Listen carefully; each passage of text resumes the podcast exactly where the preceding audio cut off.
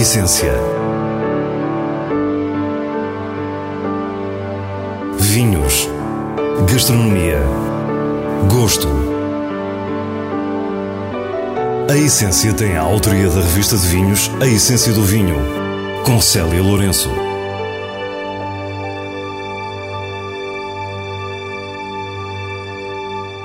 Boa noite. Vamos viajar até Aldão para conhecer Álvaro de Castro e a sua Quinta da Pelada. A paragem seguinte será a região dos vinhos verdes, com a Casta Alvarinha Quinta do Regueiro. Depois ficamos com as sugestões da revista de vinhos e passamos pelas livrarias com os vinhos de bolso. Fique e descubra a nossa proposta para o que é realmente essencial. Álvaro de Castro é produtor do Dão na Quinta da Pelada e é quase tão conhecido pela sua personalidade como pelos seus vinhos. Bebê Nestlé, é verdade. É, eu comecei a ganhar concursos de beleza muito cedo. Tinha oito, nove meses, ou seis, não sei. Mas é verdade, e, e ganhei dinheiro. E, por acaso o prémio parece que não era, não era assim, era um prémio monetário que não era. Eram 1500 escudos na altura e, e era um concurso de beleza. Não se nota muito, pois não? Álvaro de Castro é um homem de ironia mordaz e sentido humor inteligente. É engenheiro civil de formação, profissão que nunca exerceu.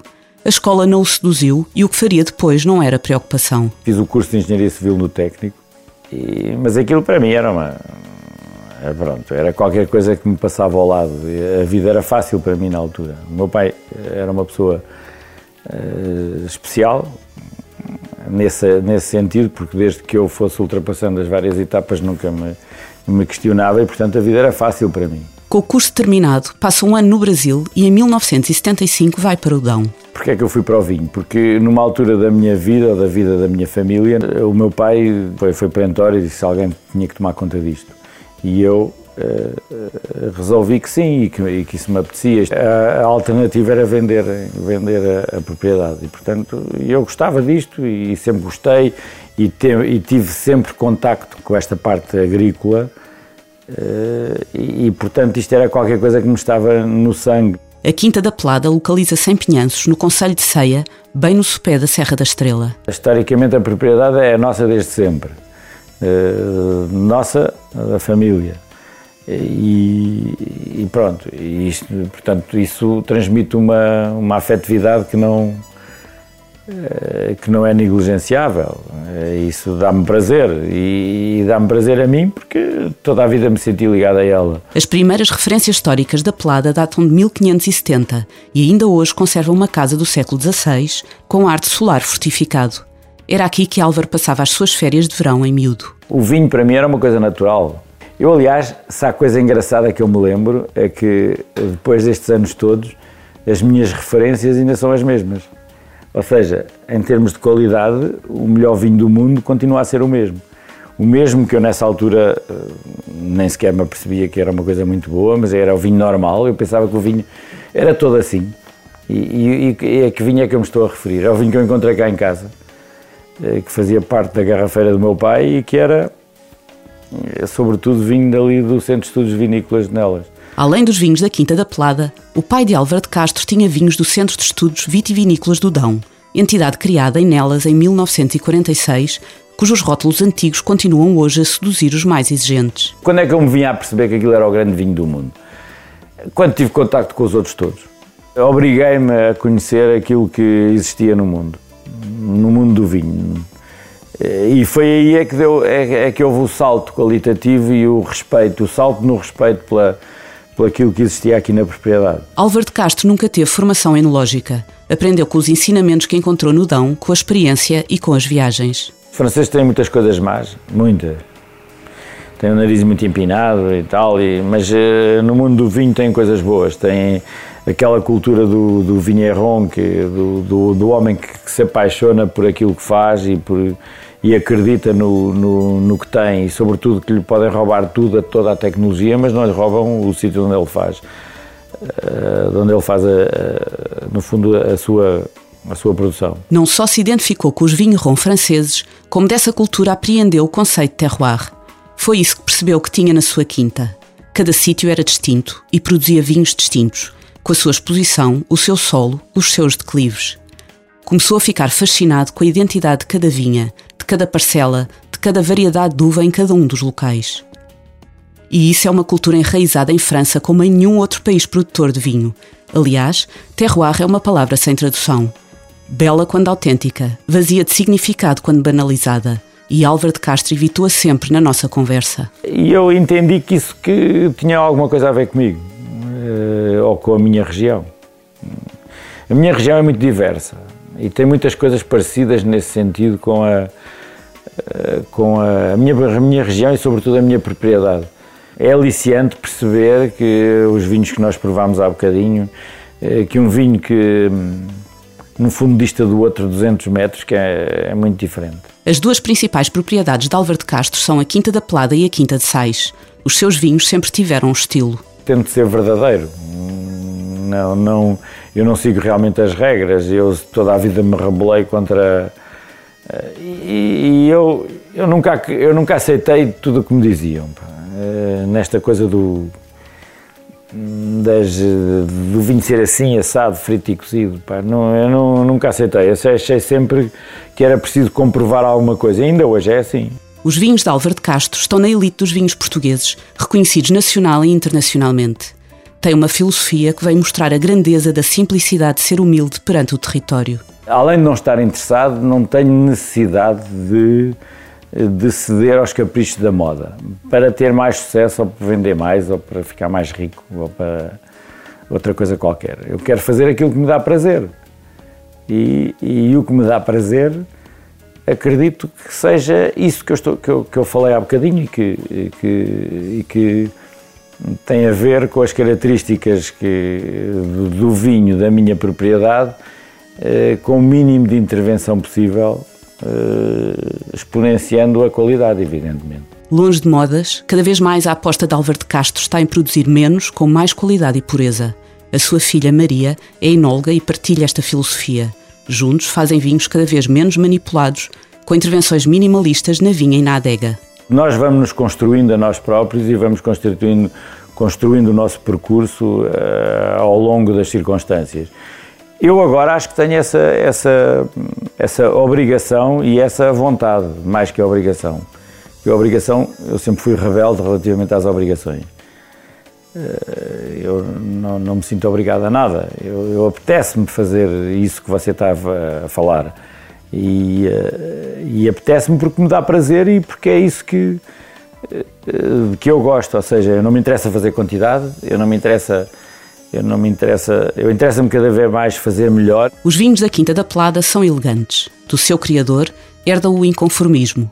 Do sítio, molda-os o frio austero e o granito, também matéria de poetas e escritores. A pureza dos nossos vinhos tem a ver, evidentemente, principalmente com, com o lugar. E, e, e depois a, a, minha principal qualidade é não interferir na, nas qualidades do lugar. Isso é uma coisa que é óbvia. E, portanto, preservá-los o mais possível. Quando eu vim para cá, tinha aqui uma vizinha minha que dizia que, que eu, Álvaro, você faça aquilo que gosta, que de certeza no mundo vai haver mais gente que vai gostar da mesma coisa. E, portanto, é, é isso que eu faço. A Casta Alvarinho está entre as grandes variedades de uva portuguesas. Se podemos apontar a sua adaptabilidade a todas as regiões do país como uma das suas mais-valias, também é bem verdade que o seu berço Monção e Melgaço, no coração do Minho e da região dos vinhos verdes, é indiscutivelmente a origem mais nobre falámos com Paulo Cerdeira Rodrigues, da Quinta do Regueiro, que há muito produz alvarinho. A primeira colheita foi a de 99. Uh, ah, ao longo dos anos temos desenvolvido novos perfis de vinhos à medida que vamos conhecendo melhor a casta, conhecendo o nosso terroir, conhecendo todo o potencial que a Quinta do Regueiro tem. Os brancos de Alvarinho são frutados e frescos e muitas vezes atingem um perfil mineral muito valorizado por gostos mais educados. São vinhos naturalmente mais austeros e mais exigentes que se prolongam na boca como poucos. E é aqui que a origem faz toda a diferença. A sub-região de Monção e Melgaço situa-se no noroeste de Portugal, junto à fronteira com Espanha, com a Galiza, lá onde o Alvarinho é Albarinho. A Quinta do Regueiro está localizada precisamente em Melgaço. Um dos primeiros vinhos que fizemos tem sido um sucesso comercial foi o Quinta do Regueiro Primitivo, que é das nossas vinhas mais antigas, ou seja, vinhas que neste momento andam com cerca de 30 anos e conseguimos um vinho excepcional, um grande branco. Uma outra característica dos vinhos de Alvarinho é a sua capacidade de evolução em madeira. Há cerca de 30 anos, começaram experiências com fermentação e estágio em barrica. Ao longo do tempo, Produtores e enólogos apresentaram vinhos diferentes, uns mais marcados pela madeira, outros menos. Todos vieram provar que numa região tão tradicional como os vinhos verdes também se pode inovar. Paulo Cerdeira Rodrigues seguiu a tendência e tem o regueiro Barricas, que se insere no estilo mais fresco, no qual a madeira é discreta. Depois desenvolvemos o Barricas, é uma fermentação que está em barrica de carvalho francês. Uh, um, barricas usadas cerca de 4 anos, conseguimos ali um equilíbrio entre a casta e a madeira, sem, sem termos de facto a, a madeira muito presença para que o alvarinho e todo o nosso terroir também se sinta a estrutura, a complexidade e a acidez de um grande alvarinho são as partes de uma equação que naturalmente conduz à sua longevidade. Este é um branco que sabe envelhecer e que com o tempo se transforma num vinho mais bonito ainda.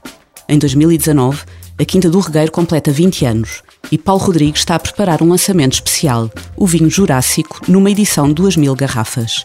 E porquê Jurássico? Jurássico quer dizer uh, há muito tempo, e nós, de facto, na Quinta do Regueiro temos lotes a envelhecer desde o ano 2007 e acaba por ser um blend de 7, 8, 9 e 10, tudo estagiado em inox, sem qualquer tipo de madeira. O vinho foi engarrafado há cerca de um ano e, como nos disse o produtor, compreende vinhos de 2007, 2008, 2009 e 2010. A criatividade de Paulo Rodrigues tirou partido de dois tesouros nacionais. A longevidade do Alvarinho e a tradição tão portuguesa de fazer lotes, de misturar vinhos para encontrar um resultado melhor. O Jurássico está, entretanto, a ser pensado a longo prazo. Nós já temos cerca de 10 mil litros em, em vinhos velhos, que nos dá uma segurança grande, mas em princípio irá sair ano sim, ano não. As recomendações semanais chegam-nos como habitualmente o diretor da revista de vinhos, Nuno Pires, a partir dos selos altamente recomendado e boa compra da revista. Os vinhos do Porto Colheita são uma categoria especial do estilo Tawny. São vinhos de um só ano que envelhecem em casco. Da Quinta de Santa Eufémia foi lançado o Colheita 2008, do qual podemos retirar todo o prazer de um Porto ainda jovem. Tem uma cor inspiradora e o equilíbrio entre doçura e frescura elevam-no a um patamar de elegância notável. Da juventude tem a alegria e o vigor, do estágio tem a profundidade e o charme. Por isso, é um vinho altamente recomendado. Da mais clássica região alentejana, escolhemos o Val da Calada 2015. Produzido em Évora pela Herdade da Calada, a partir das caixas Trincadeira, Aragonês e Cirá. Este é um tinto suave e tranquilo que se deixa descobrir na sua simplicidade. Predomina a fruta madura e nele encontramos o caráter do calor alentejano. Mereceu o selo Boa Compra da revista de vinhos. Nos vinhos de bolso desta semana, temos o livro História à Mesa, as 50 refeições que marcaram o mundo. Os autores são Marion Goffroy e Xavier Dectot. Une-os a amizade e o gosto pela cozinha, pela boa mesa e pela história. Neste livro juntaram 50 refeições que, à sua maneira, como eles próprios dizem, fizeram ou desfizeram a história. Os 50 capítulos estão encadeados por ordem cronológica e vão da Roma dos Imperadores até uma refeição servida ao presidente chinês, em 2014, cozinhada por Alain Ducasse no Palácio de Versailles. Pelo meio, temos Napoleão e Churchill, o Titanic e o Expresso do Oriente, princesas e amantes, pratos doces e salgados, champanhe e vinho tinto. História à Mesa tem edição portuguesa da Objetiva. E como livros e vinhos são sempre presentes únicos, as nossas sugestões podem ajudar nas escolhas para o seu Natal. Assim nos despedimos. Para a semana, à mesma hora, teremos mais vinhos e muitas histórias contadas por quem os faz. Bom fim de semana.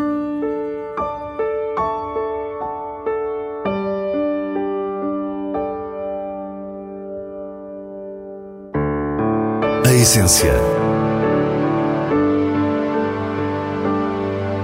vinhos, gastronomia, gosto.